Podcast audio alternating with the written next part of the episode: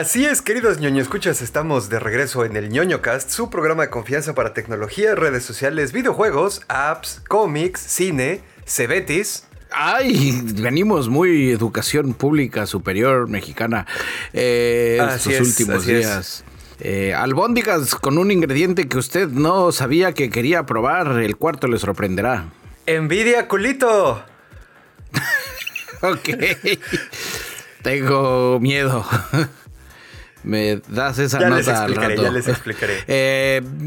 Eh, eh, noticias de la E3 que venimos diciendo todo eso que va a pasar, o más bien que no va a pasar en la E3 desde el año pasado. Nuevos X-Files. Vergüenzas de la semana que los van a dejar congelados. Y más, así es queridos ñoño escuchas y como ahora ya también estamos saliendo en video antes que cualquier otra cosa, vamos a hacer lo que hace todo mundo y pedirles por favor que likeen el video si es que les gusta, se suscriban al canal y lo compartan con todo mundo que se deje. Dicho esto, pues ahora sí regresamos a los agradecimientos normales. Muchísimas gracias por permitirnos el acceso irrestricto, entusiasta y consensuado a sus agujeros auditivos. Nos presentamos rápidamente. Yo soy arroba Dashnak, su cenovita tropical, transmitiendo desde el taller de costura de la Resistencia.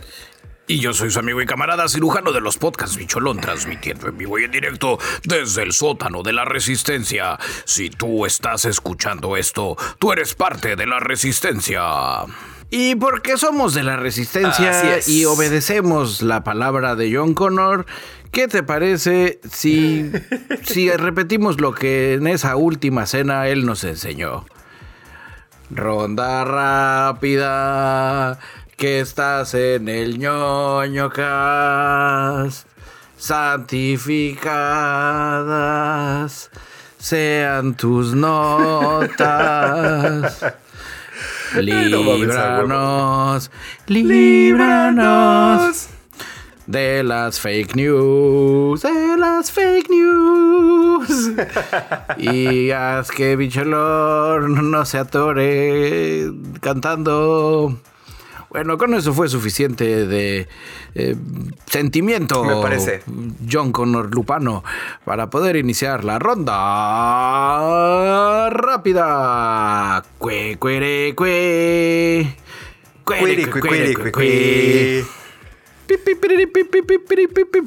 Eh, La E3 2023 se va a quedar solo Ubisoft, ya se bajó del barco de la E3. Eh, anunció ya que en junio pues ellos no van a estar. Y se suma al largo listado de compañías que también ya dijeron E3, me caes muy bien, no eres tú, soy yo, yo no voy a estar ahí. Eh, de forma paralela, así como creo que ya lo habíamos platicado, eh, ya oficial, la, la empresa Ubisoft va a hacer su Ubisoft Forward. Eh, su propio evento con mujerzuelas y juegos de azar para el 12 de julio. En horario por determinar. O sea, van a decir la banda que va a venir a la E3, pues como van a acabar temprano porque va a estar vacía esa onda, pues ya se salen y se vienen a mi propio evento. Así es que, pues ya sabes, camarada, si usted pensaba ir a la E3 este año, pues evalúelo dos veces. Y bueno, queridos ñoño escuchas, esta nota se las traigo cortesía de nuestro camarada Squall FNX, que eh, de alguna manera se inspiró por la nota que dimos sobre el Conalep e Intel la semana pasada. Nos cuenta que estudiantes del Centro de Bachillerato Tecnológico Industrial y de Servicios, mejor conocido como Cebetis, el Cebetis número 235 en Saltillo, crearon una funda para teléfonos celulares. Aquí es donde decimos escuela secundaria técnica, con no me acuerdo qué más fervor y algo más. En tus aulas se forman los técnicos que enaltecen a nuestro país. Y el saludo, pues sí, es como de Attack on Titan, porque así es el logo. ¿Neta? Ok. ¿A Pues poco es como estuviste en el Cebetis? en la ETI. Yo estuve pre-Cebetis. Yo estudié en la ETI. Técnica número 11. Órale. Estás viejo ya, cabrón. Bueno, Este, sí, pues nada más había 11 secundarias en mi época. todavía no existían ni las preparatorias, güey, eran la primera generación. Sí, íbamos al vuelo. A huevo. Bueno, continúo. Estos camaradas del Cebeti 235 en Saltillo crearon una funda para teléfonos celulares que utiliza paneles solares para cargar el teléfono. Esta chiva la presentaron en un certamen estatal que organiza la Dirección General de Educación Tecnológica Industrial. Eh, ganaron con este proyecto y eso los hace ir a la competencia nacional. Y básicamente lo que hicieron es que reciclaron celdas solares de calculadoras viejas y de lámparas de jardín. Sí, no, está poca madre, güey. Eh, y ¡Ey, qué chingón, güey! Está poca madre. Kevin Eduardo Reyes, que es uno de los que está en el equipo que, que presentó esta madre, cuenta que al principio lo único que querían hacer era como un power bank, una batería recargable que se pudiera cargar con el sol. Pero en las iteraciones que estuvieron haciendo para ver cómo salía y las pruebitas y lo que sea, dijeron, güey, lo estamos complicando. Podemos saltar un paso y hacer que la misma funda tenga paneles solares, se le conecta al teléfono y le carga la madre. Aquí la... El, Aquí la descripción de esta madre eh, dice que un teléfono que está completamente vacío, en promedio, digo, no dicen el modelo del teléfono también, porque no es lo mismo una cosa que la otra, pero que en promedio tardan como 5 horas. Eso también es porque no están eh, metiendo muchísimo voltaje. Seguramente nuestros queridos ñoños escuchas recordarán que cuando le metes mucho voltaje a una batería, pues sí, carga más rápido y lo que sea, pero ese calor le causa daño a largo plazo. Entonces están evitando sobrecalentar las baterías y por eso así se lo avientan eh, suavecito, ¿no? Eh, nos cuenta Leonardo Castillo, otro camarada del mismo equipo, que después de que lo presentaron en el evento estatal y varias personas así se las empezaron a cromar muchísimo, ya se pusieron a registrarlo para que nadie se los vaya a pleajar. Para que... Eh, todo eso lo grabo de que cuando, cuando, no, eso está bien, está bien. Cuando es el, plagio de, equipos creados por estudiantes, se dice plagiar. No, ¿cómo es que se dice? no, acabas de inventar una palabra muy complicada de repetir. perdón, pero bueno, el chiste es para que no se los plagien. Eh, también así como que ya de embarrada rápida, en este mismo certamen participaron otros dos estudiantes que no ganaron y entonces la historia nunca recordará sus nombres, pero es básicamente una aplicación que te permite investigar así rapidísimo principales datos y sitios de interés de cada ciudad en el país, hecho para dispositivos móviles. Igual ellos cuentan que empezaron haciéndola con la intención de ayudar a los estudiantes a poder estudiar eh, geografía, tener más referencias, lo que sea, pero ya varias personas se les acercaron a ellos también para la promoción de el turismo. La neta está muy chido. Eh. muchachos del Cebetis, mis respetos. Ustedes son la muestra de por qué México, cuando todo el mundo sea postapocalíptico, en México diremos, nosotros sabemos cómo mantener nuestro estilo de vida. Exactamente. Sin tantas afectaciones, reciclando cosas de las calculadoras viejas. De acuerdo. Y bueno, a propósito de cosas viejas que se reciclan, eh, la corte ordena a GitHub revelar quién es el que solchivateó, quién es el que filtró el source code de Twitter. Se acordarán que cuando Elon Musk estaba con todo ese desmadre de que, ay, que, que me compro mi Twitter y que estoy acá, el nuevo super don Twitter y que alguien de los corridos dijo, pues voy a suprimir a GitHub el código de Twitter para que cada quien se haga su Twitter con mujerzuelas y juegos de azar, como diría Verder. Y jajaja, jijiji, pues ya no jajaja, jijiji, porque el, ¿cómo se ya dice? la Corte de Distrito del Norte de California ya mandó las instrucciones en estos días a GitHub para que, pues antes del 3 de abril, suelte quién fue el hooligan que subió el código fuente de Twitter.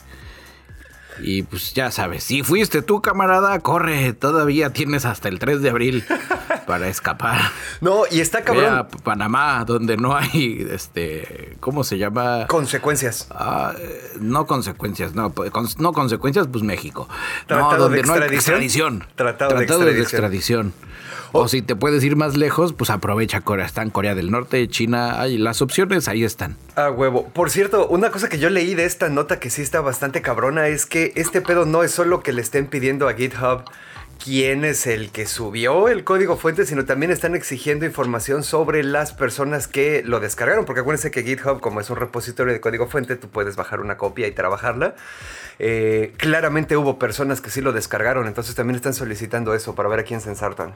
Eh, bueno, que si lo descargas no está tan ensartamiento, no es tan dura la ensartada como el que lo subió. Ay, no sé, güey. Estás contra Elon Musk. Ya sabes cómo es ese cabrón de llorón. Todos corran, corran. Aquí tenemos espacio en el sótano, camaradas. A huevo.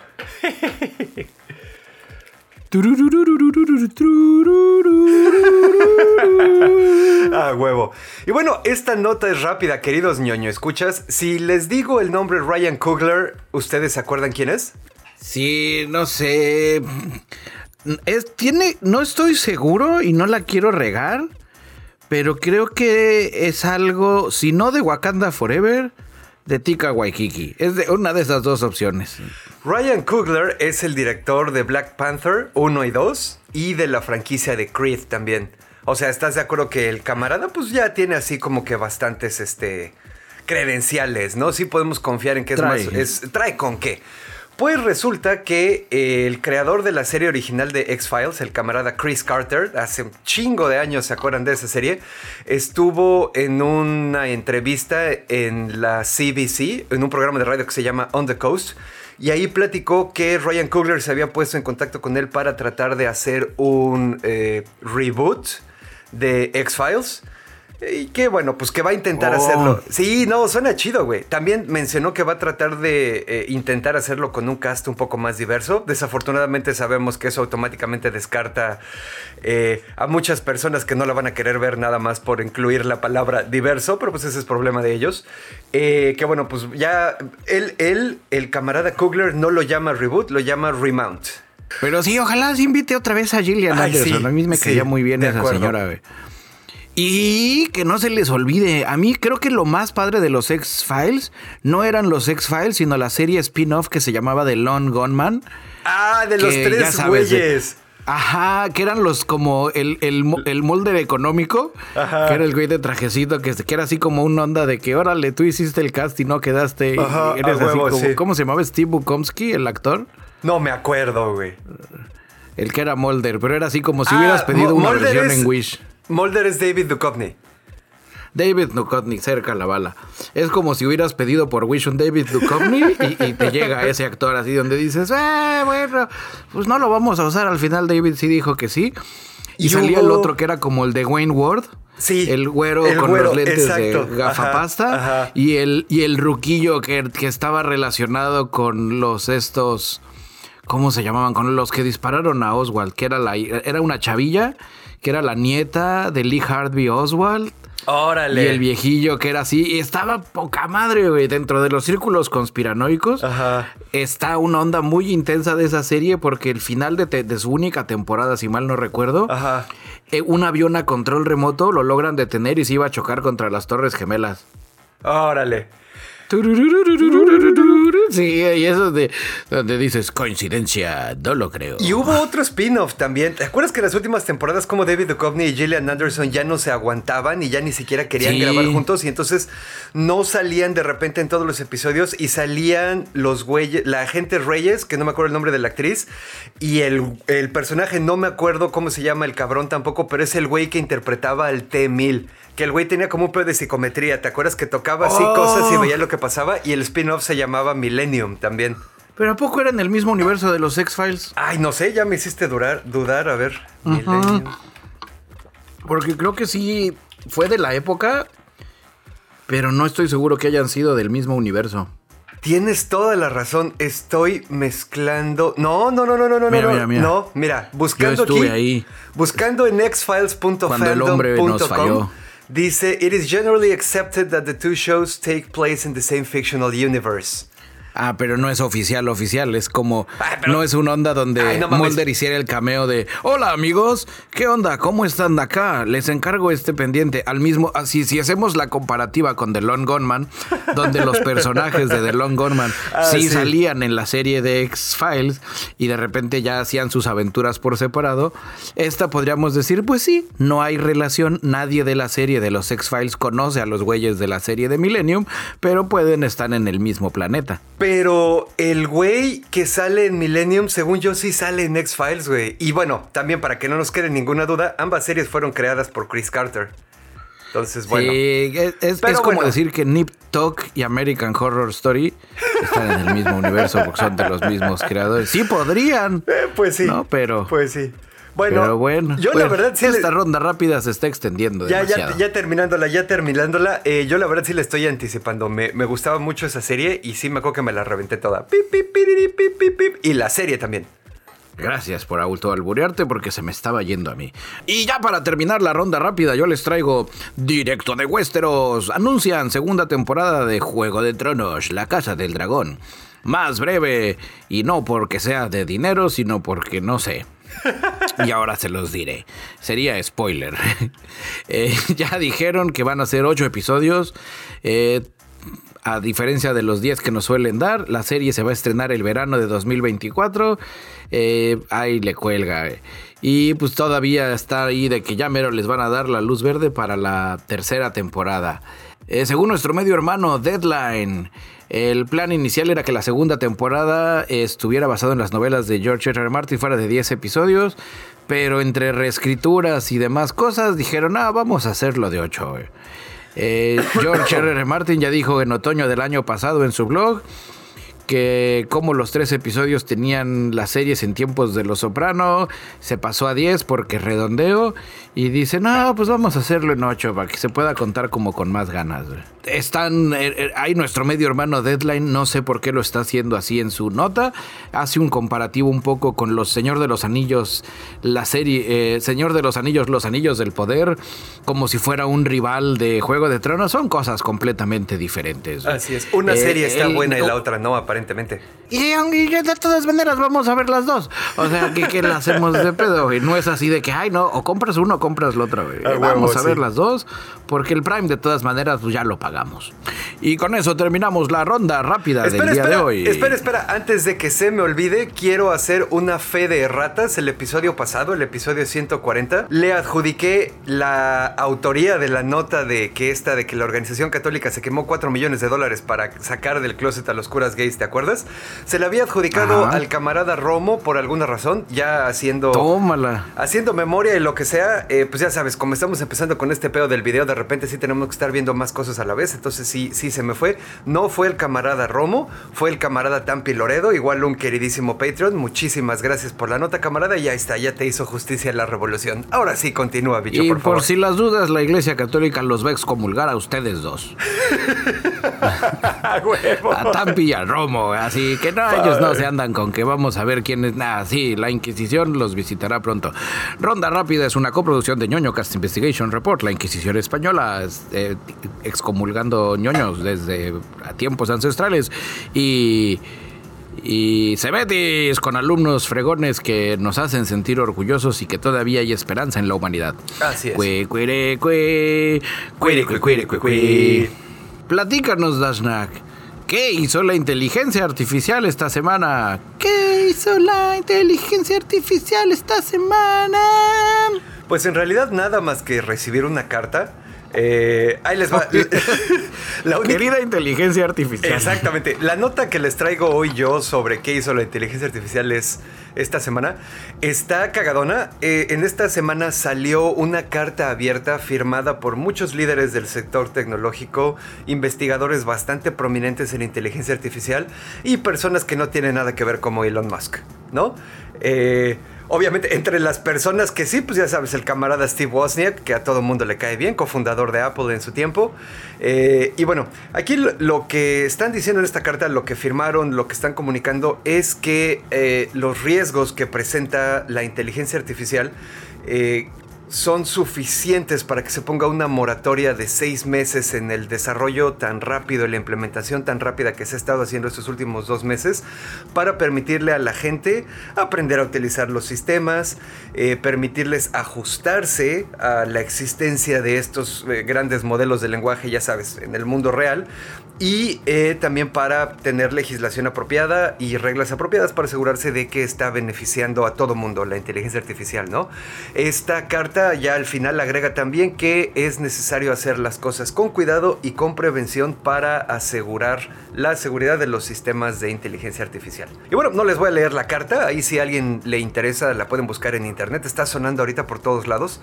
Eh, ahí lo que me parece interesante de todo esto, aparte de las personas que lo firman, que como les mencioné, Elon Musk, que no tiene vela en el entierro, Steve Wozniak, algunos líderes globales en la inteligencia artificial como el presidente del Centro para la Inteligencia Artificial y Política Digital, un panchito que se llama Mark Rottenberg, también el presidente del Instituto Future of Life y físico en el MIT, un camarada que se llama Max Tegmark. Y este sí lo van a recordar, el autor Yuval Noah Harari, que seguramente lo recordarán por haber escrito Sapiens. Eh, excelente libro. Bueno, todos estos camaradas escribieron aquí este asunto. Me puse. La, la, nota no es tanto, creo yo, y digo, si se me permite hacer así como que la precisión, creo que esta nota no es tanto respecto al hecho de que se hizo la carta en sí misma, sino lo que nos dice la carta. Básicamente, leyéndola y lo que sea, yo con lo que me estoy quedando es que hay un montón de tech bros y crypto bros que están teniendo unas extrañas fantasías de poder con la inteligencia artificial y se están imaginando que la inteligencia artificial va a ser un pedo tipo Skynet que va a destruir al mundo, cuando en realidad todas esas objeciones que ponen en esa carta y que por las que dicen que deberíamos ponerle la moratoria de seis meses y lo que sea, que yo no estoy diciendo que la moratoria no sea buena idea, solo estoy diciendo que la razón por la que la están solicitando no es la correcta, ¿no? Aquí, por ejemplo, una de las cosas que sí estoy viendo es que en la carta mencionan que eh, sistemas de inteligencia artificial con inteligencia que es competitiva a nivel humano puede proponer riesgos profundos para la sociedad, a la humanidad, como se ha mostrado en estas investigaciones, bla, bla, bla, bla, bla.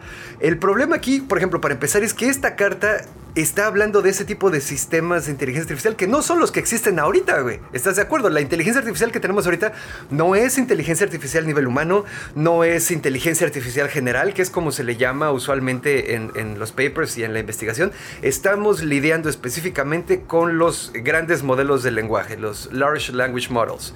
El de ChatGPT, el de DALI, el de Lambda, los que quieras. Ninguno de esos es de lo que está hablando la carta, ¿sabes? Entonces, de ahí de, entrada como que pues... Sí, están englobando inteligencia artificial como... Es lo que alguien mencionaba en alguno, en, uno de mis amigos en Facebook lo puso, creo que fue Bernardo, eh, decía algo así como, me enfada que digan, la inteligencia artificial imaginó México así, no lo imaginó un güey, agarró y escribió sus cosas y se la... Exactamente. Y le dieron las imágenes. Eh, está cañón. Creo que a mí me suena más bien que alguien, es, que todos esos que están poniendo esas cosas, es gente que quiere que los que ya avanzaron en la inteligencia artificial en el desarrollo se esperen seis meses para que ellos los puedan alcanzar y ya de ahí nos vamos todos juntos. Ay, sí, no mames.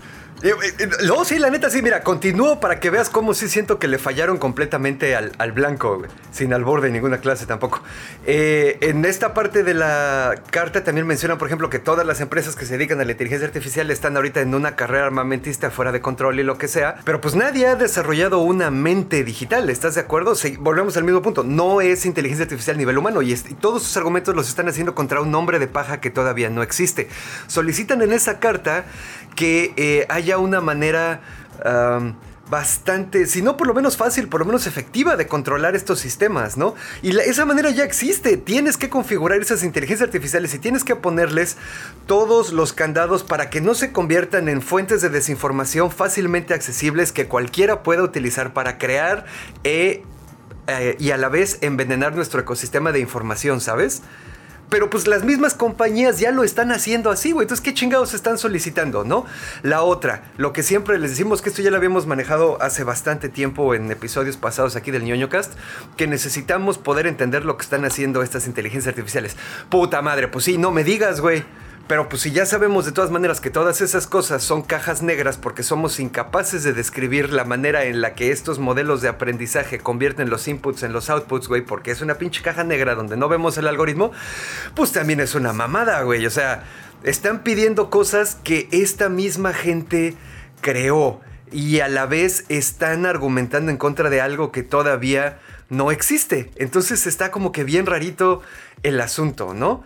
Y para terminar también, bueno, la otra parte que me pareció importante es la carta donde dicen que los desarrolladores de inteligencia artificial deben trabajar con los creadores de política pública para eh, desarrollar aceleradamente sistemas para poder controlar estas inteligencias artificiales.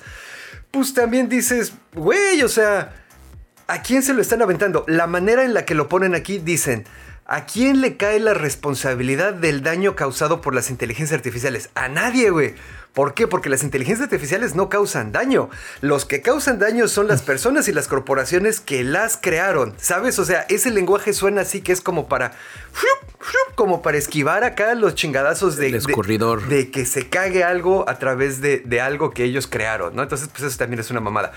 Por otro lado, también volvemos a lo mismo. Hay un, un párrafo aquí que me parece interesante, donde dicen, volvemos a lo mismo, creen que están construyendo inteligencia artificial que en algún momento se va a, apoderar de los eh, códigos nucleares o cosas así, güey, por la manera en la que lo dicen. Y... y dicen que los riesgos y los peligros y los daños que puede crear inteligencia artificial demasiado poderosa. Pero no es eso, esa, volvemos a lo mismo, esa madre no existe, güey.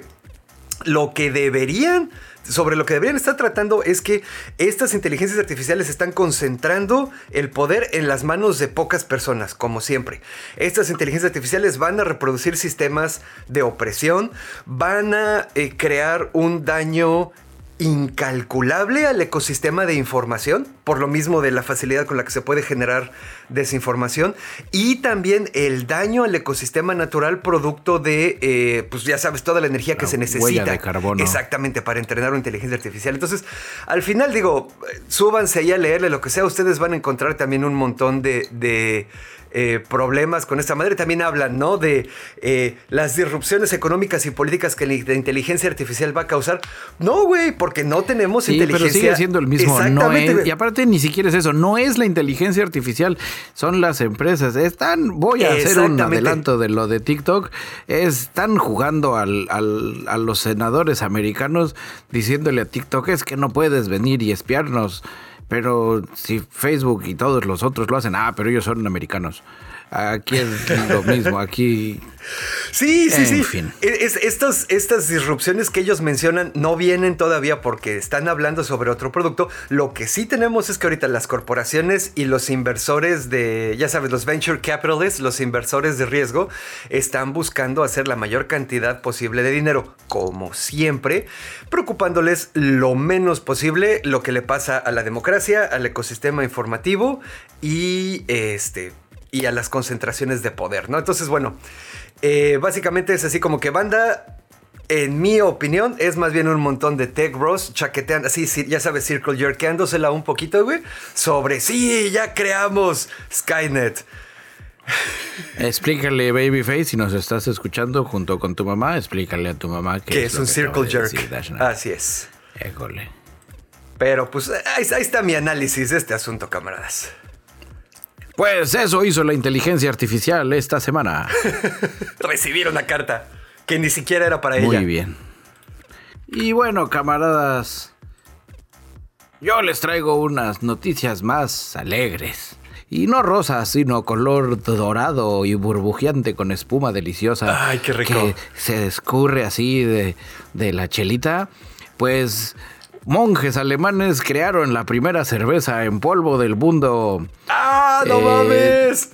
Ok, ok, clic en leer más definitivamente. Klosterbau, Klosterbrauerei Neusle.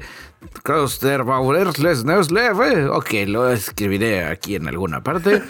Eh, trabajó junto con sus socios tecnológicos utilizaron fondos de BMW y para crear su primer producto en polvo, una cerveza sin alcohol, rica en dextrina, que se elaboró utilizando métodos convencionales y luego procesado para convertirla en polvo soluble en agua granular.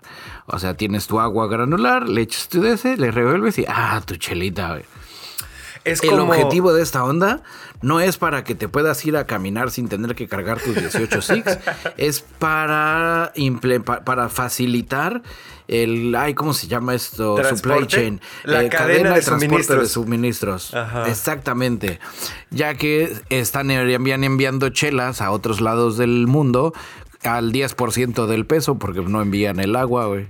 Es como las piedras deshidratadas del coyote y el correcaminos, güey. Exactamente. Eh, citando a uno de los principales accionistas de Newslet, Helmut Fritzte, dice, ha llegado el momento de poner a prueba la producción y la logística de la cerveza clásica en vista de la forma en que todos tratamos nuestro medio ambiente, o sea, se salvar al planeta. Eh, miles de millones de litros de agua se transportan a los consumidores de todo el mundo porque la cerveza se compone de hasta un 90% de agua. Desde el punto de vista ambiental ya estamos ahorrando en transporte, pero aún no en el uso de recursos y los costos de producción. Oye, ¿y eh, el, alcohol se lo agregan después? ¿Así junto con el agua? Pues yo creo que no, ya están haciendo, ya están haciendo pruebas para hacer uno ya con alcohol. Ok, ok. Mm. Eh, citando aquí a Stefan Frichte, otro de los de los panchitos, que es el, director gerente eh, importante de este show. Dice, sabemos que los bebedores de Plinzer Clásica y todos los entusiastas de la cerveza artesanal, especialmente en Alemania, se mostrarán escépticos pero cerrar solo al principio, ya que la prueben, dan a decir, se me olvida, era en polvo. Eh, su primer ahorita objetivo es no es llegar tanto a los consumidores clásicos alemanes, sino a los revendedores globales. Que entonces que dice, pues yo aquí no sé cómo hacer cerveza, ¿cómo le hago? Tú échale el agua al polvo, pon el polvito en el agua, la agitas, la embotellas y la vendes. Entonces traen ahorita toda esa onda. El mercado al que quieren atacar con esta onda básicamente es Asia y África. Eh, ya están también trabajando en hacer la versión con alcohol. A huevo. Quiero creer que ahorita, pues yo creo que el alcohol se lo echan por aparte. O te dirán, te mandamos un barril con el cuádruple de alcohol y ya nomás ahí le echas acá y le emparejas. Pero pues está, está interesante. Es de esas cosas que uno, que uno no sabía que necesitaba hasta que te la platican. Está chido. Fíjate, este pedo de tratar de hacer las cosas más ligeras. Eh, obviamente no solo está ocurriendo ahí en el pedo de la cerveza. Hoy estaba leyendo una nota que pues ya no agregué aquí a la escaleta. Pero pues ya que estamos hablando de, eh, transportar cosas más ligeras, creo que la puedo mencionar. Acaban de crear una pintura súper ligera. Para que te des una idea, un avión comercial de pasajeros normal para pintarlo es este, el, el peso de la pintura es de aproximadamente 500 kilos. 500 kilos de pura pintura afuera del avión. Crearon esta madre que es la pintura más ligera del mundo. No me acuerdo bien de la, de eh, la medida. No me acuerdo si es 1.6 kilos o 16 kilos pero con 16 o 1.6 kilos de pintura, lo que sea que sea, que es mucho menos de los 500, puedes pintar un avión completo. Eso entonces pues, te reduce un chingo de gastos de gasolina, por consecuencia también te reduce un chingo la emisión de carbón.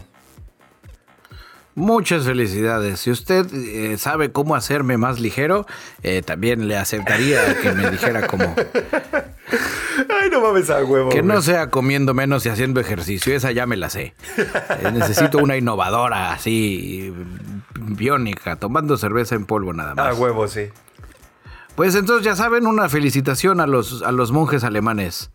Y ahora sí, a propósito de monjes alemanes, ellos y yo estamos muy interesados en el envidia culito. Ok. Ay, no mames, sí, no, el nombre está muy cagado de este pedo, güey.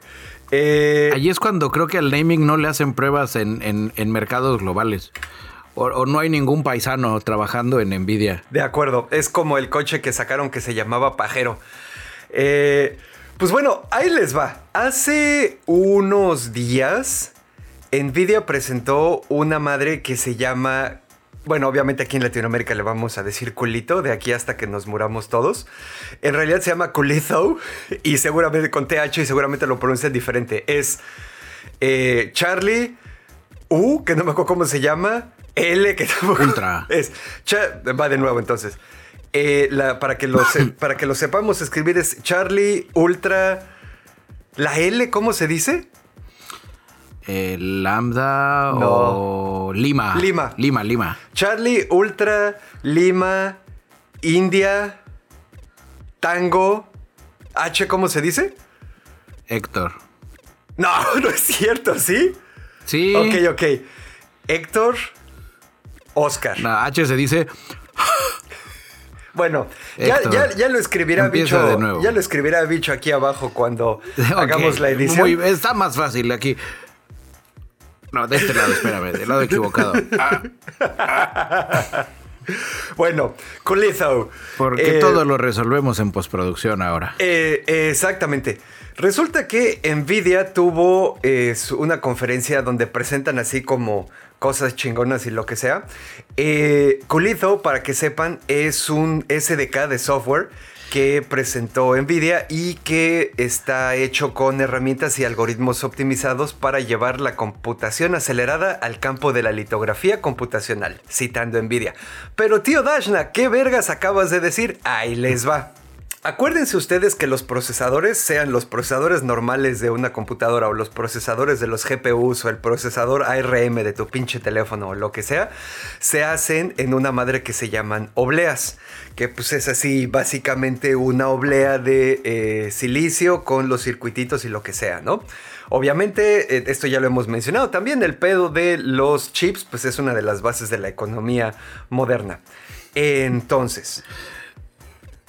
Este de acá, en lugar de ser una oblea lisa, es una oblea así como, como, como apretadita, así como corrugada, con muchos pliegues. De ahí el nombre. Exactamente. Bueno, eh, el chiste es que cuando la banda, cuando los fabricantes y los investigadores están diseñando sus propios chips, tienen que hacer esta madre de litografía. La litografía es el proceso en el que tienes que diseñar todos los circuitos, por dónde se va a mover cada uno y tienes que hacer un chingo de cálculos que no lo hagas demasiado pequeño como para que no se te empiecen a meter efectos cuánticos, que no vaya a haber interferencia electromagnética entre un campo del procesador y otro, bla, bla, bla, bla, bla. Total que al año todos estos cálculos para hacer la litografía sobre la oblea e imprimir tus procesadores consumen miles de millones de horas de CPU. Aquí es donde entra este pedo de Nvidia con su culito, Del culito de Nvidia, exactamente. Eh, como ustedes saben, queridos ñoño escuchas, eh, también es posible utilizar los procesadores gráficos de las tarjetas gráficas, los CUDA son específicamente los de Nvidia, eh, para hacer computación acelerada, cálculos muy poderosos, cosas como estar minando criptomonedas, renderear video, calcular pi, así hasta todo lo que quieras, bla, bla, bla, bla, bla. Son procesadores especializados que puedes utilizar eh, para hacer computación acelerada y tenerlos así jalando en conjunto. Entonces, con el culito de Nvidia, con, esta, con este SDK que ellos sacaron esta librería con algoritmos y optimizaciones la puedes utilizar para junto con los procesadores CUDA de las tarjetas gráficas Nvidia, ponerte a calcular como pendejo de maneras mucho más eficientes y de maneras mucho más amigables con el ambiente, todo lo que les dije, ¿no? Los efectos cuánticos, la interferencia electromagnética, por dónde van a ir los caminitos de los procesadores, etcétera, etcétera, etcétera. Y les va a... Eh, resolver bastante más rápido la chamba. Gracias al culito de Nvidia vas a poder hacer de 3 a 5 plantillas diarias más de lo que se hacía antes, empleando también 9 veces menos energía. Así que pues por donde le veas está así como que... Sí, no, pues digo, está bastante chido, ¿no? Y también lo lograron optimizar tanto que van a permitir la creación de chips con transistores y con cables todavía más pequeños, de 2 nanómetros. Chiquitos. Chiquitos, ajá, exactamente. Digo, para seguir manteniendo la, línea de la marca. Del culito, exactamente, sí, por supuesto. Eh, bueno, ya nada más para, para así como que un pedo de, background. Esta madre, Nvidia la presentó en una chiva que es la GTC, la Graphics Technology Conference, eh, y fue este año, ¿no? Fue, fue hace poquito. También aprovechando este evento, el camarada Juan, que es uno de los chingones ahí en Nvidia, también eh, presentó una madre que se llama Nvidia DGX Quantum, que es este, un sistema de computación cuántica acelerado por GPUs. Y confirmó también el lanzamiento de cinco nuevas GPUs profesionales eh, para portátiles. O sea que... Y de esas sí leí, este, son las estas GPUs sin orillas. Exactamente, las mismísimas. Que hacen, hacen uso así, ya sabes, en lugar de que sea plano, como dices, hacen uso así de las grequitas, como del nudo del De las globo. grequitas, así, igual, es más que la- superficie. igual que las circunvoluciones que tenemos los seres humanos en nuestro cerebro para producir más superficie. Exactamente. De ahí viene todo y cuando entra el algoritmo lo aprietan. Exactamente. Pero pues bueno, ese es el colito En de fin, envidia, esto se está camaradas. poniendo. Muchas gracias, Nvidia. Eh, yo creo que al menos lo que queda del año nos vamos a seguir acordando de ti. Eh, ojalá lu- lubriques los, las placas con, con, con Escualeno. escualeno. Escualeno es, es bueno, aguanta, aguanta huevo, la sí. fricción, aguanta la alta temperatura. Es una chulada de material. Y bueno, ¿en qué veníamos? Ay, pues yo traigo el micro. Pues digo micro porque la neta no hay mucho que hacer. El, el, el, el- el update de qué pasó en las locas aventuras de TikTok va a la gran ciudad y por la gran ciudad me refiero a Washington. Oh, sí, cierto. Eh, Creo que pues ya era bola cantada. Básicamente es este TikTok eh, vende, bueno, ¿cómo se llama? Beat Dance vende a unos vende a los americanos TikTok, al menos el TikTok sabor americano porque solo nosotros nos podemos espiar porque no queremos que China dentro de las cosas así pues voy a decir jocosas porque no tengo otra palabra para pues, pues para definir la pena que dan estos señores del Congreso. Eh, Mr. Hudson de North Carolina, aquí tenía mi nota. eh. Muy serio el señor, ¿no? Agarra y le pregunta, eh, disculpe señor Don Tic- TikTok, eh, TikTok tiene acceso a mi red Wi-Fi de mi casa, mía de mí. Ay, no mames. ¿Cómo chingados Y lo quieren mejor fue la respuesta. las pendejadas que No. hacen, güey? Si ni siquiera las Lo entienden. mejor fue la respuesta del CEO de TikTok donde dice, eh, no entiendo su pregunta. Donde así, primero, y como que le iba a decir, pues sí, se conecta, pero luego dijo, no, espérate, creo que no vaya a ser, no vaya a ser que este güey sí sepa qué pedo, güey. Eh, y yo no le estoy entendiendo, pues no puse atención, güey. Se detiene el güey, hace una pausa y dice, no, espérate, creo que no entendí su pregunta. Me la puede volver así como, pues ya sabes, ex- expandirme la Ajá, pregunta. clic en leer Y ya más, el güey. dice, el güey dice, sí, si TikTok puede acceder a la red Wi-Fi de mi casa cuando estoy en TikTok. Y ya el güey hace su cara de, ah, no, sí, el pendejo era él, güey. Ay, no mames. Este, no, está cabrón. pues en teoría, eh, si tú estás navegando en TikTok, así, pero el güey fue así, condescendiente con madre, güey, así donde dices, puta madre, ¿a qué vine, güey? sí. eh, se conecta, si usted está conectado a su Wi-Fi desde su teléfono usando su cuenta de TikTok, eh, sí, Por ahí viajan sí, los datos, Como güey. todo, como Ajá. todo está conectado, ¿no? Es, en teoría, sí. Y ya el güey así. No, e- está muy cabrón, güey. E- El, el- el nivel, el paso al que están acelerando y cambiando todas estas cosas, eh, la manera en la que nos relacionamos, la manera en la que producimos dinero, la manera en la que somos explotados, la manera en la que interactuamos ahora, todas estas cosas están cambiando mucho más rápido que la capacidad de los organismos legislativos de los países. Y estoy hablando de los países más o menos de adeveras, güey. Ni siquiera de los países no tan de adeveras como el nuestro, güey. Los está rebasando. Y el hecho de que estadísticamente las personas que están en, en los parlamentos, en las cámaras de diputados, en como sea que se les llame los órganos legislativos de su país, sean personas bastante grandes, bastante desconectadas de la realidad y de cómo funciona el pedo ahorita, tanto en cuestiones de dinero como en cuestiones tecnológicas, como en cuestiones geopolíticas, es el caldo perfecto para que las pinches empresas hagan lo que quieran, güey, y nadie los pueda parar porque ni siquiera entienden su modelo de negocio, ¿sabes? O esa es mi Sí, muy no, personal hay, hay opinión, digo. más. Y todavía hay cosas más interesantes. El, ¿Cómo se llama este senador? Acá tengo el nombre, güey. Porque te digo, fueron varias. Está este Panchito. Ay, ¿dónde estás? McKenna Kelly, si mal no recuerdo. Yo espero que sí. Si no eres tú, Michaela Kelly, es, perdón, me equivoqué. No, espérate, sí lo tengo bien. Ok. Eh, otro de los estos panchitos eh, que ya no sé ni qué son republicanos o demócratas, eh, es- son, son pendejos muy parejos, güey. empieza, se estaba me- mencionando y así, y llevó impreso en grande Deadly TikTok Challenges. Donde así de cómo es posible, alguien piensa en los niños. Eh, ¿Qué otra cosa? Para estas alturas, donde ya salió lo del Wi-Fi y ya salió lo del TikTok Challenge, ya apenas llevábamos cuatro horas en ese show, ¿no? O sea, que las cosas iban apenas calentándose. Otros senadores criticando un poco de que no es un tema de quién es propietario de la compañía, pero mientras no sea de China. O sea, es así donde, pues mejor ya que digan y que sean así derechos. Que digan güey. que el pedo es con China, no la invasión a la privacidad, güey, no la recopilación de información, no la Sí. modificación artificial del comportamiento de las personas. No, el pedo es que sea de China, güey. Díganlo y ya se acaba, güey. Exactamente, ya todos felices y ellos dicen, pues ya agarran sus canicas TikTok y se va y se quitan de broncas.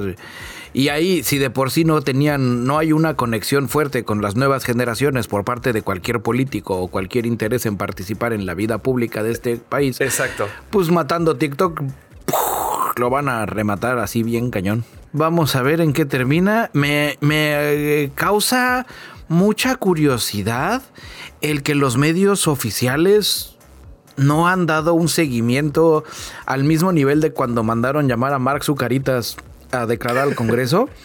Que nos estaban dando así el live, el, el- el live feed aquí de esto, y dijo lo otro, yo no, Ah, huevo, foto de sí, robot, sí, no, sí. no, es un reptiliano, le cambiaron sus ojos, yo lo vi. Ah, huevo, sí. Usó Y la que aquí, tercer pues, ya párpado. fue. Y que aquí ya fue, hay ahí como que una onda donde sí, un poco, qué pena. No sé si fue por una cuestión de que tampoco están terminando de entender o es una cuestión de pena. Así donde, no, ya, que los demás no vean que estamos bien pendejos. No mames, güey. Porque sí, esa pregunta del Wi-Fi y varias otras es así donde dices, señor, este, no, así no funciona el abarrote. Todos usan el Wi-Fi mientras tengan su contraseña. Ah, exactamente. O sea, pues vamos al lobby de la carne. De esta cosa de TikTok, te digo, al final de cuentas, no hay mucho para dónde hacerse. Me voy a tener que chutar en estos días nada más. Esté más ligero de, de- de mis este, ocupaciones estudiantiles y buscando trabajiles. Y podcastiles editoriales. también. Exactamente. de- y podcastiles para ponerle a, a leer bien, sacar esas joyitas, esos garbanzos de libra de los comentarios y ver en qué termina. También por ahí tengo que ver de qué manera me salto la paywall del New York Times, eh, abriendo otra cuenta probablemente, para poder leer, porque ellos estaban haciendo un recuento muy fregón en forma de infografía, pero de repente me dijeron, señor, usted no ha pagado su periódico. De los países que también están siguiendo la línea donde sí, sí, patrón, vamos a bloquear a TikTok nosotros también. Entonces, esperen próximamente el reporte. Y ahora vámonos a la sección que usted estaba esperando. Vergüenza de la semana. Cue, cue, cue. Y hoy viene con orégano y parmesano.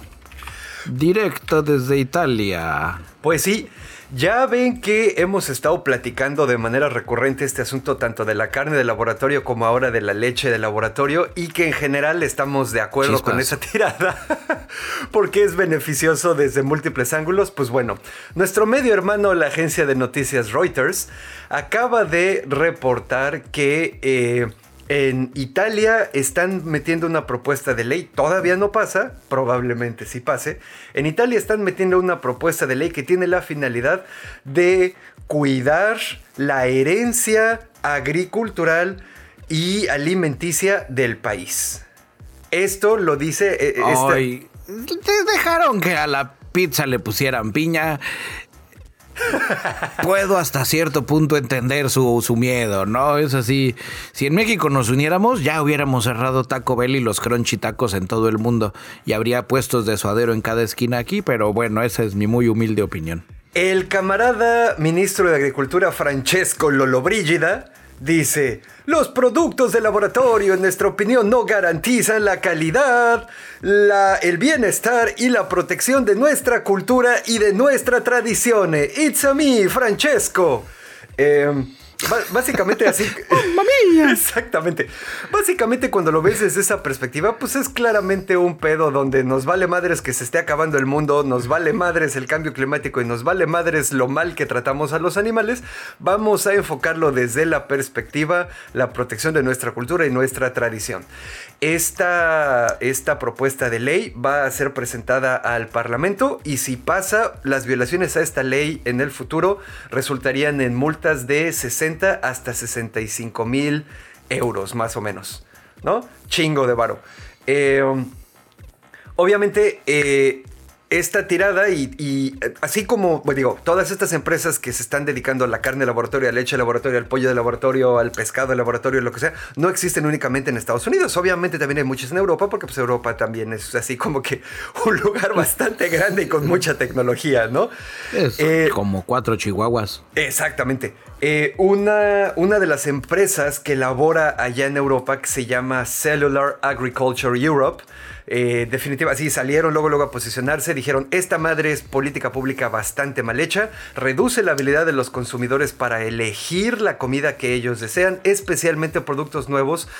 No, este no sé si es italiano, güey, el que lo dijo, porque no tenemos el nombre. Pero lo hablaron en italiano para que Italia lo entendiera, pues movía su manita el señor. Pues está bien, está bien. Entonces continúo, dice, especialmente estos nuevos eh, productos eh, para aquellos que están preocupados por el bienestar animal eh, y el impacto ambiental de su comida. ¿Sabes? O sea, eh, así es, más manita. A la fecha, el único país donde ya se venden así de manera normal para todos lados eh, la carne de laboratorio es Singapur, donde ya se puede vender así como si nada el pollo de laboratorio. Eh, y bueno, pues ahí vamos, ¿no? Entonces, pues en general en otros países se han estado tratando de hacer eh, los avances en Estados Unidos, por ejemplo, y ya saben que nuestra referencia a Estados Unidos, insisto, no es porque los mamemos ni porque seamos white sino porque pues... Es porque yo aquí vivo. Exactamente, y porque la principal exportación de Estados Unidos es su cultura, y pues todo el pinche mundo los quiere copiar. En Estados Unidos, eh, la FDA ya les dio a, varios productos de estos de laboratorio el el permiso de empezar a ser vendidos y lo que sea, ¿no? Entonces por ahí vamos. En el caso aquí de Italia, pues te digo, güey, o sea, quiero pensar que en algún momento este pedo puede cambiar. Otra cosa que me causa así como que sospecha, que no necesariamente la investigué, pero ya sabes, como dice nuestra amiga Carlita, eh, no tengo pruebas, pero tampoco dudas. Eh, que no se nos olvide que en Italia la cantidad de banda bullshetera es elevadísimo, güey. La cantidad de elevado, antivacunas. Pues, tienen hasta una ciudad en medio de su, de su país. Estoy esperando que caiga el chiste, es un chiste intelectual. La cantidad de banda que es antivacunas, la cantidad de, banda que es pro homeopatía, que cristalitos, que lo que sea, que bla, bla, bla. La cantidad de banda que tiene problemas infundados contra los alimentos transgénicos que existen allá en, Italia es un chingo. Hay un montón de banda bullshetera en Italia, güey. Entonces seguramente también debe haber algo de eso, ¿sabes? Que lo quieran meter así como que no, estas pinches carnes de laboratorio son comida, güey. Pero Exactamente, es más bien una onda como un darle cinco puntitos o cinco peldañitos a una campaña, ¿no? Al circo sin animales y, y no más este... Ay, ¿cuál era la otra que traían los del verde? Que dices, pues nadie te pidió ese pedo, pero gracias, ¿no? aquí el maíz transgénico, ya me acordé, era el maíz transgénico. Que pues bueno, ella es Italia. Además, ellos que ellos ya nadie les hace caso. Es. Eh. Es. Están así como. ni ganaron el mundial ni nada. Me apuraría, por ejemplo, que fuera Argentina. Donde si Argentina pusiera una onda donde sí, no, boludo, el asado, que ahí es donde sí dirías, ay, la gente pues sí empezaría en otros países a decir, no, pues de carne ellos le saben, güey. Si ellos dijeron que no, pues este, no, pero, pero bueno. Y por otra parte, yo traigo antivergüenza de la semana. Antivergüenza de la semana. ¿Y qué crees? Tiene que ver con, con carne artificial. Porque así lo de hoy es Ah, la huevo. temática. Lo de hoy es la carne artificial. Estos compas, huevo. estos camaradas eh, australianos, después de haber desarrollado las gafas para ver en la oscuridad y que me las pongo aquí y mi barrio me respalda. No, son, otras son otras cosas, pero es Australia, es el mismo país, eso es lo interesante. Eh, pues están creando carne de laboratorio. Eh, me específico, Eso. albóndigas.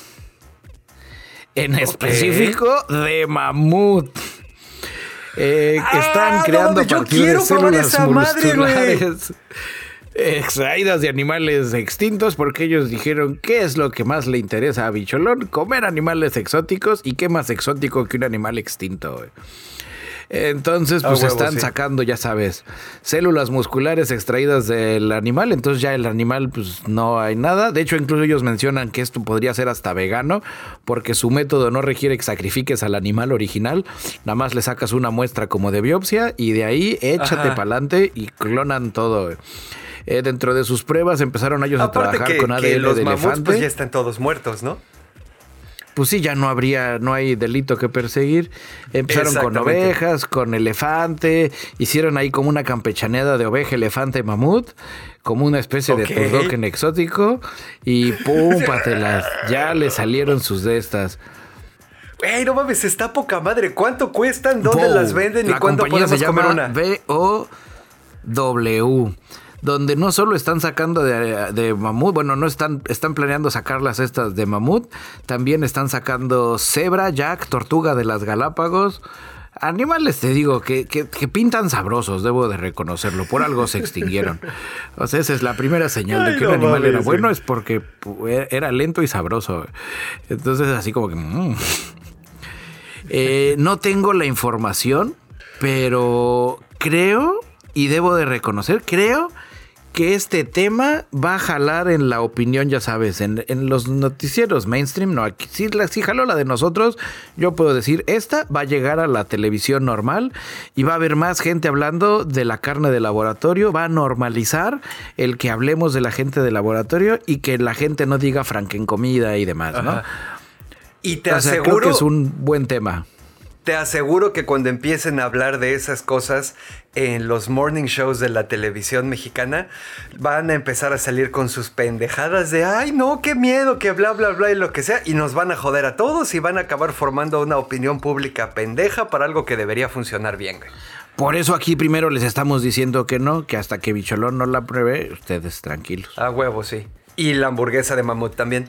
No one, no, no, nadie la ha probado todavía, pero te digo, es de esas ondas que va, en, en estos días sale. Yo espero para el siguiente episodio les vamos a dar el, la- el seguimiento, pero si nos esperamos a tener toda la información, nunca se las íbamos a contar primero. Así es que, pues ya saben. A huevo. Yo espero también que estos compas de Australia, sus primeras albóndigas de mamut, las vendan con pasta a la boloñesa. Nomás para meterles un, un acá, un estate quieto a los italianos, para decir, órale, papirrín, la donna es móvil. En fin, pues esa fue la vergüenza de la Ay, no semana, la antivergüenza de la semana. Albóndigas de mamut.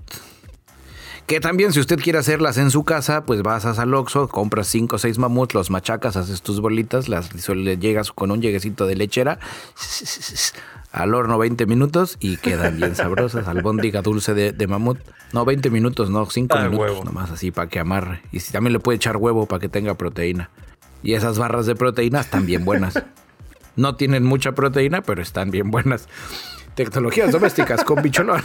Ay, no mames. Y bueno. A huevo. Y pues así es ese abarrote de las carnes de mamut. Y yo espero que pronto los investigadores logren, logren eso que siempre ha estado aquejando a los científicos, que es el suadero sintético. Pero eh, seguiremos informando. Y ahora sí, vámonos a las recomendaciones de la semana, que ahora sí traemos como varias. Así es, queridos ñoño escucha, yo no hice un carajo de recomendaciones esta semana, pero ya saben, nuestros queridos ñoño escuchas nos hacen la chamba. Les traigo aquí una doble, una recomendación doble rápida. La primera es de nuestro camarada Miguel Cruz. Él me mandó un link a un canal de YouTube asiático, específicamente japonés, que tiene muchas cositas ahí en sus playlists que no entiendo, pero una de las playlists que tienen es un orden secuencial de videos como de horror y cosas paranormales raritas, pero eh, ya sabes, estilo japonés, no estilo occidental. Entonces, eh, pues le estuve ahí echando un ojo, obviamente no los he terminado, no necesitan hablar japonés, vienen con subtítulos en inglés, sí necesitan hablar inglés para entenderle, eh, pero pues se ven bastante chidos, cortitos, hay, los más cortitos duran 8 minutos, por ejemplo, y es así un pedo de, ay sí, no, pues me llegaron estas grabaciones, un pedo como Marvel Hornets de Slenderman, ya sabes, así, me llegaron estos cassettes de las mini grabadorcitas chiquitas así que se usaban para grabar voz y dice que blavity blavity. Y hay otros que sí duran como media oruga, ¿no? Entonces, pues ahí asómense y ahí platíquenos a ver qué pedo. Yo no los he visto todos, repito. Pero bueno, esa es una. Ay, aguas, ¿eh? Si sale algo muy cochino, no fue culpa de nosotros. Así es. Esta, como les mencioné, fue cosa de nuestro camarada, el buen Miguel Cruz. Y la otra recomendación nos la manda el queridísimo tío Babayaga es una página que se llama Can I Run It? Obviamente tanto el canal de YouTube como la página se los voy a compartir.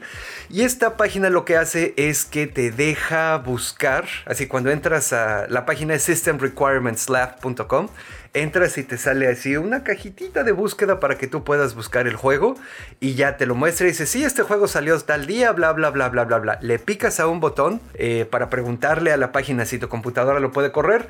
La, eh, la página te manda un, un programita de 4 megas. Eh, se ve bastante seguro, no, no me tripeo así como que ningún peo de antivirus, ni de intrusión, ni nada. Lo descargas, lo corres, cuando terminas de correrlo lo puedes borrar y le manda la información a la página. La página te dice, bueno, tienes esto y el juego te pide esto de requerimientos. Entonces ya te dice, esto sí, esto sí, esto no, esto no. Y ya te puedes decir, lo vas a correr bien pinche, te va a correr chingón o de plano no lo vas a poder correr. Qué fregón. Para que no tengas que estar así como que ya sabes, comprándole y así cruzando los dedos muy duros, ¿no? Para no tener que bajarlo y luego, ay, no lo corrió. Exactamente. Entonces, pues bueno, eh, les voy a compartir estas dos recomendaciones. La de Can You Run It está bastante útil y Q se llama el canal de horror asiático, eh, así con la letra Q, que también es como se dice el número 9, por eso la novela de Haruki Murakami 1984 es 1Q84. Ya saben, dato oh, ñoño y así, exactamente. Pero pues bueno, ahí están. ¿Tú qué pedo con tus recomendaciones, bicho? Pues yo traigo eh, Reporte Mandaloriano y ya empezó, ya no, y, ya salió la nueva temporada de Yellow Jacket. Sí. Eh, el primer episodio, no sé. Eh, no sé si, estoy pecando, está lentón y creo que ya se está volviendo un horror mágico, donde dejó de ser un misterio en qué momento se van a comer entre ellas y, y ahora es una onda donde sí hay como espíritus chocarreros y que sí funciona así la situación. Eh, no sé, eh, que espero que no sigan esa onda de, de, jugar la salida fácil, de dejar, es que fue un fantasma y que todos ondas así por ahí y que dices, ay, y llegue la bruja del 71 y les diga, son los espíritus chocarreros. huevo. Pero pues está interesante. Hay otra serie que está también en Showtime que está inspirada en la película Let Me In, donde sale ahorita en esta serie uno de los Bichir, el, el, Bichir popular, no me acuerdo de su nombre, Demian, si mal no, no me estoy equivocando, perdón Demian si no eres tú, se llama Let Us In inspirada en la película Let Me In, inspirada en la otra película Let Me In, inspirada en la otra película Let Me In, inspirada en la novela Let Me In. Ajá. De hecho, creo que le pusiste una película extra porque fue novela, Hay una tailandesa. Ah, ok, esa no la conocía. Hay una tailandesa en media, yo tampoco lo sabía, hasta aquí hice mi tarea, yo me quedé, ay, mira, hay más películas. Yo solo conocía la sueca y la gabacha donde sale de la Chloe sueca, la gabacha y de la gabacha se inspiraron para la tailandesa y es todo un show. ¿Cómo se llama la serie? Eh, la serie Leros In, si mal no recuerdo. Déjame lo googleo. No, Let the Right One In. Ya los iba a oh. mandar a otra serie. Es de 2022, ya hay una temporada. Mm, Es recomendación ciega nada más por apoyar al buen bichir. O sea, es porque latinoamericanos, hermanos, juntos estamos. Así es. Eh, pero la historia es, se me hace se me hace interesante y como se me hace como para serie pues donde en la película pues nada más vimos acá ah Simón el niño ahora es el nuevo aquí pues es el, el, el bichir no y explora más el universo de los vampiros niños. A huevo. reporte mandaloriano. Este último episodio está muy chingón si ustedes como yo eran fans de Rebels, en algún episodio al inicio de esta última temporada salen las ballenas espaciales que se llevan a Ezra Ajá. a su planeta. Y dices, ah, y Thorn es así, ah, pues es el malo de Rebels, el azul. En este último episodio, spoiler, que no es tan spoiler, porque pues un cameo no se spoilea, sale Seb Órale. Como parte de, de la, pues ya no es resistencia, es como parte de, pues ya Godín espacial, porque ya ves que es el- la nueva república, todos son así como la alta burocracia. Ajá, pues él sí. sale ahí en su, en su est- esta estación de nada de aviones y está ahí el güey, oh, no sé, y platica con un personaje nuevo que involucran, no es spoiler, así de que, oh, no, este güey tiene pedos, tengo que ir a ver, este, pero ¿dónde- ¿cómo vas a ir a los putazos? Oh, no, tengo que llevar el formulario número 8, mis tres copias, voy a ir a volar a primero a Coruscant, Ay, ahí ya me dieron sí. mi cita con el, con el, este... El SAT espacial. con el con el director este comercial de, de- de los ataques de los X-Wings y ver qué pedo y ya sabes, y el güey así le dice, no, pues buena suerte con ese pedo. güey". Pero está chingón, güey. Esa madre fue de esos cameos emocionantes. Porque está, está fregón, güey. O sea, creo que, creo que me- nos va a dar Mandalorian más cosas de por ahí hacia Rebels. Se está pegando más hacia Rebels que hacia otras Nice. partes del universo de Star Wars. Y personalmente me gusta mucho Rebels. Sí. Eh, ya empecé a seguir por recomendación de- del camarada Lord Commander Gurrola, que me dijo, ¿cómo que Bad Batch? Que no sé qué. Y dije, está bien, si mira, si él que es así medio mamón, la siguió viendo. Exacto. Yo la voy a seguir viendo también y tiene toda la razón. Agarro una piedra y me pego con ella en el hocico. Sí hubo unos, creo que me, me salí, me salí en- muy temprano a la primera tontería que dijeron.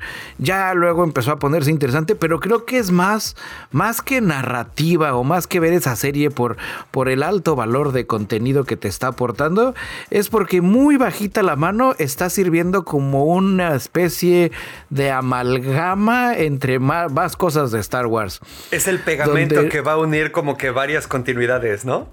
Y que ni siquiera las está uniendo así de forma directa de, oh, sí, yo soy el que le dio aventón a Darth Vader el otro día que me lo encontré. y que, ay. ¿cómo llegó de Mustafa? Ah, pues yo iba ahí. No, es más bien los easter eggs que están manejando en la serie son así de, oh, entonces, oh, ah, ah, ah, oh, oh, oh. Está bastante interesante. Es un buen ejercicio de easter eggología. A huevo. Y del episodio anterior, no dije quién me recomendó Mighty Doom. Eh, fue mi hijo el que me la recomendó. Saludos a Patricio que Saludos, me Pato. escribió muy. Me dijo, ¿qué pedo con mi este, Sí, oye, mérito?" aquí somos- Y que la neta ya lo. Ya lo empecé a jugar ya como más en forma en lo que voy a echar el cake. Está bastante sensual. Es prácticamente un copy-paste de arquero en el universo de Doom, pero muy bien lograda la copia De acuerdo. donde manejas tus dos armas y tienes el lanzallamitas también y la motosierra, el cañón de rail y los malos están chivis pero chistosos. A huevo, sí. Vale la pena jugarlo. Definitivamente. Ah, ¿Y qué pedo? Pues ya mandamos esto a la chingada, ¿no? Pues esto fue todo por el episodio del día de hoy, camaradas. Hoy no hubo gatito de la resistencia, está arriba con las visitas. El perrito de la De la resistencia, está dormido aquí abajo, pero algún día lo conocerán. Pero sí, es- cada ciertos episodios va a haber animales de la resistencia Exactamente. para que ustedes los conozcan. Y bueno, queridos ñoño escuchas, pues ya para ir acabando esta farsa, ya saben, primero que nada recordarles que si no lo han hecho, por favor, likeen este video, likeen todos los videos, suscríbanse, compártanlo por todos lados, etcétera.